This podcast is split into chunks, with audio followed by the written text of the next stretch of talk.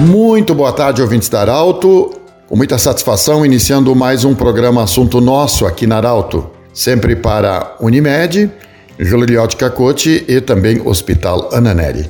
Muita gratidão a você, ouvinte Arauto, por estar conosco sempre, sempre. Obrigado pelo carinho. Bom, nós estamos em contato com o senhor Silvio Arendt.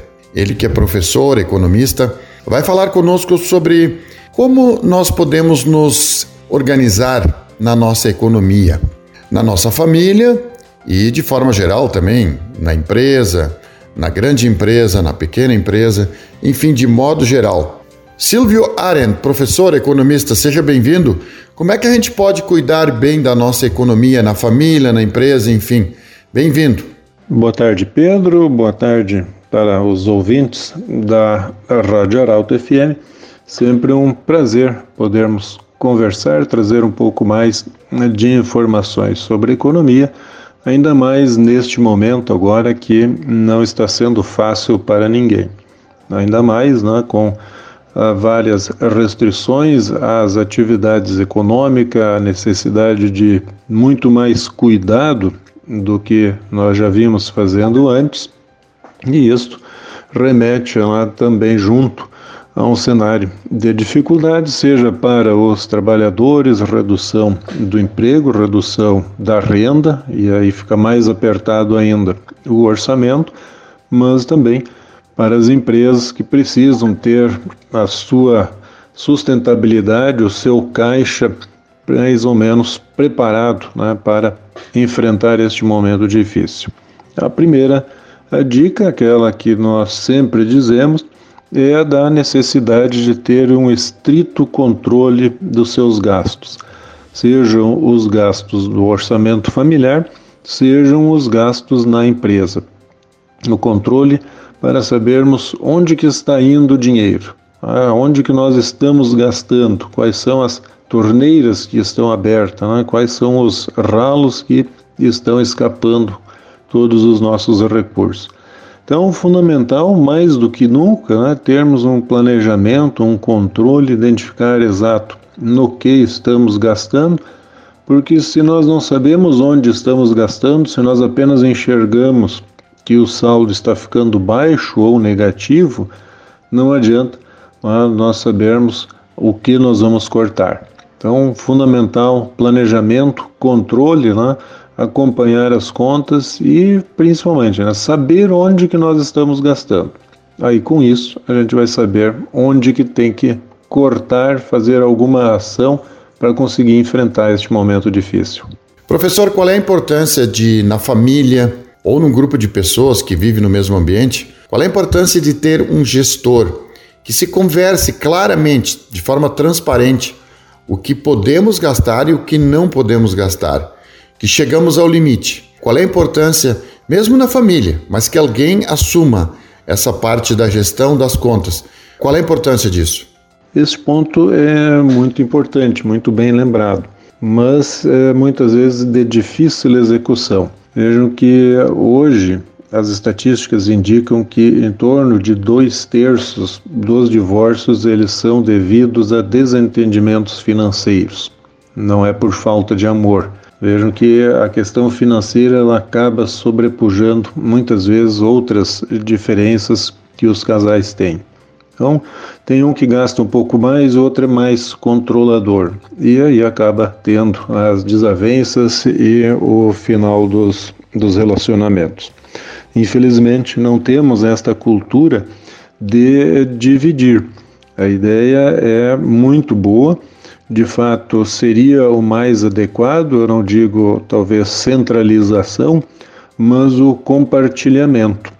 Dividir junto com os demais integrantes da família as responsabilidades, as possibilidades de contribuição, quem fica responsável por qual conta, e evidente, não só ficar responsável, mas de fato quitá-la, né, para não criar um problema para o restante do grupo familiar e isto ser discutido conjuntamente. É uma espécie de planejamento, pode ser um, um controle, meio que um balanço, de fato, como se faz também nas empresas, mas a maior dificuldade justamente é oferecer, né, avisar, mostrar os seus gastos para o restante do grupo familiar. Sempre tem alguém que gasta um pouco mais, às vezes é o marido, às vezes é a esposa, e isso acaba causando uma série de desavenças. Mas, certamente, na divisão de responsabilidade seria algo salutar de ser implantado. Professor, uma outra questão. O que, que significa para a economia, por exemplo, a gente comprar no comércio local onde habitamos? Comprar produtos que são produzidos na nossa região, onde a gente vive. Valorizar o que a nossa indústria produz. Que, que significa isso para nós, para a nossa economia também? Até se falar em pontos de trabalho e oportunidades de emprego. Mas o que, que significa isso para a economia?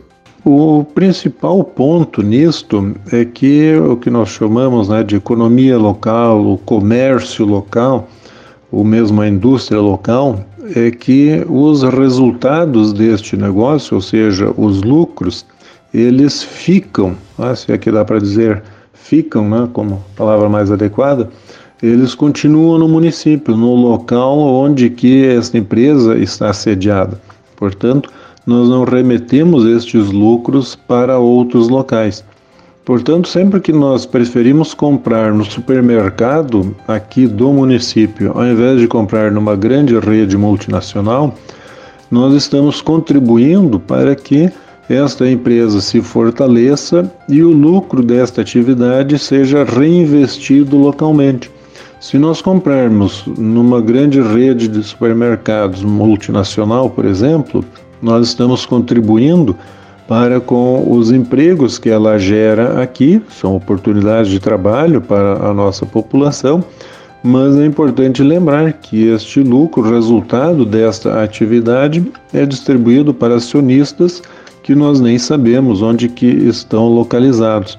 Portanto, Sempre que nós valorizamos o comércio local, principalmente o pequeno comércio, a microempresa, a pequena indústria, que nós muitas vezes conhecemos os proprietários, nós estamos fortalecendo a economia local, nós estamos fazendo com que este recurso fique na própria comunidade e acabe circulando aqui dentro, sendo reinvestido aqui e possivelmente num segundo momento, na forma de ampliação dessas empresas e geração de mais oportunidades de emprego e de renda para o restante da população.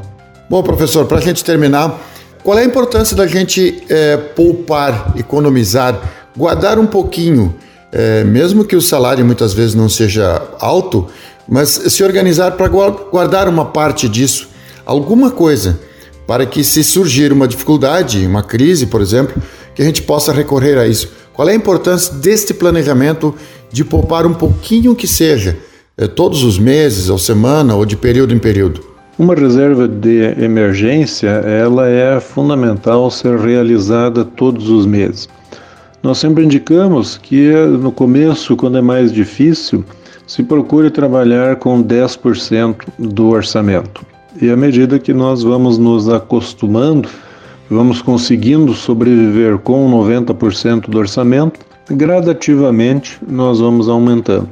Vejo que, mesmo que sejam apenas 10%, ao longo de um ano nós já teremos aí em torno de uma ou uma e meia né, uh, dos valores que nós recebemos, seja de salário ou outros rendimentos. Então, fundamental a gente pensar sempre em poupar um pouquinho, ver alguma forma de aplicar este recurso para render, para que nos momentos de aperto a gente tenha uma reserva. Gradativamente, se conseguirmos uma reserva para seis meses, isso sim seria o ideal. Conversamos com o senhor Silvio Arendt, professor, economista. Obrigado pela sua audiência. O assunto nosso volta amanhã. De interesse da comunidade, informação gerando conhecimento. Utilidade é prioridade